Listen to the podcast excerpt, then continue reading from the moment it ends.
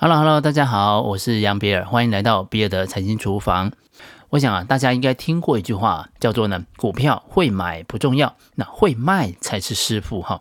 那我记得呢，之前呢，我曾经讲过呢，有时候啊，券商会办一些这个股票见证的活动哈，主要啊就是让投资人带自己的股票来给分析师啊看看啊。当然呢，这个会带来的股票啊，都是一些。套牢的赔钱的股票，那这个情境其实是很奇妙的哈。那为什么大家都是卖掉赚钱的，然后留下赔钱的股票呢？这个其实是一种卖出行为的偏差啊。简单来说呢，当你手上啊有一只赚钱的股票和一只赔钱的股票，那你临时啊需要用钱的时候，需要变卖其中一档的时候呢，那你会选哪一档呢？我想啊，大多数的人呢，都会选择卖掉那只赚钱的股票。诶，这是一种什么样子的心态呢？另外啊，散户所有的长期投资呢，其实都是被迫的。好，那其实啊，都是一些套牢。所以啊，只要一有反弹啊，解套了啊，那就赶快都出了哈。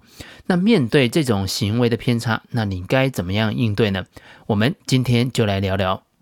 在一九九八年的时候呢，行为金融学家泰伦斯·欧迪恩呢，他分析了美国一家大型券商有一万个投资人的账户的数据，实际的去计算了投资人实现获利的比例和实现亏损的比例。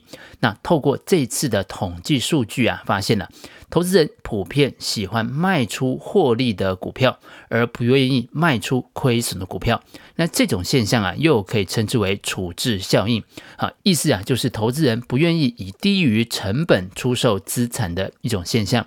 那也就是说呢，投资人更倾向于获利了结，而不是呢停损出场。那这是一种奇妙的出盈保亏的现象。有两位行为经济学家在一九八五年提出了这个处置效应，出盈保亏的做法难道错了吗？泰伦斯·欧迪恩发现了，在投资人获利了结之后的八十四个交易日，也就是啊，大约四个月之后，被卖出的赚钱的股票，那依然还在赚钱；那留在手中赔钱的股票啊，也依然还在赔钱。时间呢，如果拉长到交易之后的两百五十二个交易日，也就是啊，约当一年之后呢，卖出的那一些赚钱的股票，那依然还在赚钱；留在手中本来赔钱的股票，也还是在赔钱。终于啊，好不容易在交易之后的第五百零四个交易日，约当两年之后，被卖出的赚钱的股票和留在手中赔钱的股票，终于都是赚钱的状态了。但是啊，依然是先前被卖出的赚得多，留在手上的赚得少。你可能会觉得，现在亏损的股票，未来还是有可能会上涨的，那卖掉了，那就是认赔啦。但是呢，无论从短期或者是从长期来看，那你其实啊都是卖错了。从行为金融学的角度来看呢，投资人不愿意卖出亏损的股票的现象，可以用前景理论来做解释，也就是啊，人们面对收益跟面对损失的风险偏好是不同的。赚钱的时候呢，你会讨厌风险，希望呢快点落袋为安；那亏损的时候啊，则是偏好风险，想要呢好好的赌一把。处置效应在日常投资的场景当中十分常见。那学者呢，曾经去研究了投资人在赎回基金时的一些奇特的现象。在公募基金当中啊，投资人把钱交给基金公司，那基金公司呢，用这些钱来去做投资，收益呢全归投资人所有。那基金公司则是向投资人收取固定比例的管理费用。理论上啊，当基金公司的基金绩效越好的时候，因为呢绩效好，应该呢更能够吸引投资人来申购这档基金，基金的规模就会变大，那管理者呢就可以获得更多的管理费。反之啊，如果呢基金的绩效不好，那投资人就会赎回，导致啊基金的规模变小，那管理者能够收取的基金管理费也就变少了。然而呢，这个非常奇怪的事情是啊，实际的情况却刚好相反。基金的绩效越好，客户赎回的量就越大，净值越高，赎回的速度就越快。反倒是一些赔钱的基金呐、啊，大家都舍不得卖，基金公司的管理费反倒是收得稳稳当当的。实际上啊，这种赎回基金的奇特现象，就是由投资人的处置效应所造成的。赚钱的投资人讨厌风险，希望快点落袋为安。因此呢，就会赎回基金；而赔钱的投资人呢，则喜好风险，反而不会赎回基金。那基金的绩效越好，规模呢就缩小的越快。在这种情境之下呢，其实基金公司很难将全部的心思放在提高绩效上，帮客户赚钱上面，反倒是啊，对那些能够提升基金规模的事情啊，乐此不疲。因此啊，常见的状况就会是呢，基金公司呢会去约这个销售机构的产品上架的负责人呐，啊，他们说呢，这个叫做 gatekeeper，就是守门人啊，参加呢基金经理人的参叙等等，或者是啊，提供更高的销售回馈给这些销售机构，这些行销活动。除了销售激励以外啊，近期国内基金市场则流行高配息。而且呢，这个配息率还是比高的。那大部分呢、配息率都会至少固定一年不变。那这个就对基金的绩效造成很大的压力。当然，有更多的时间呢，这个配息呢其实是来自于本金的。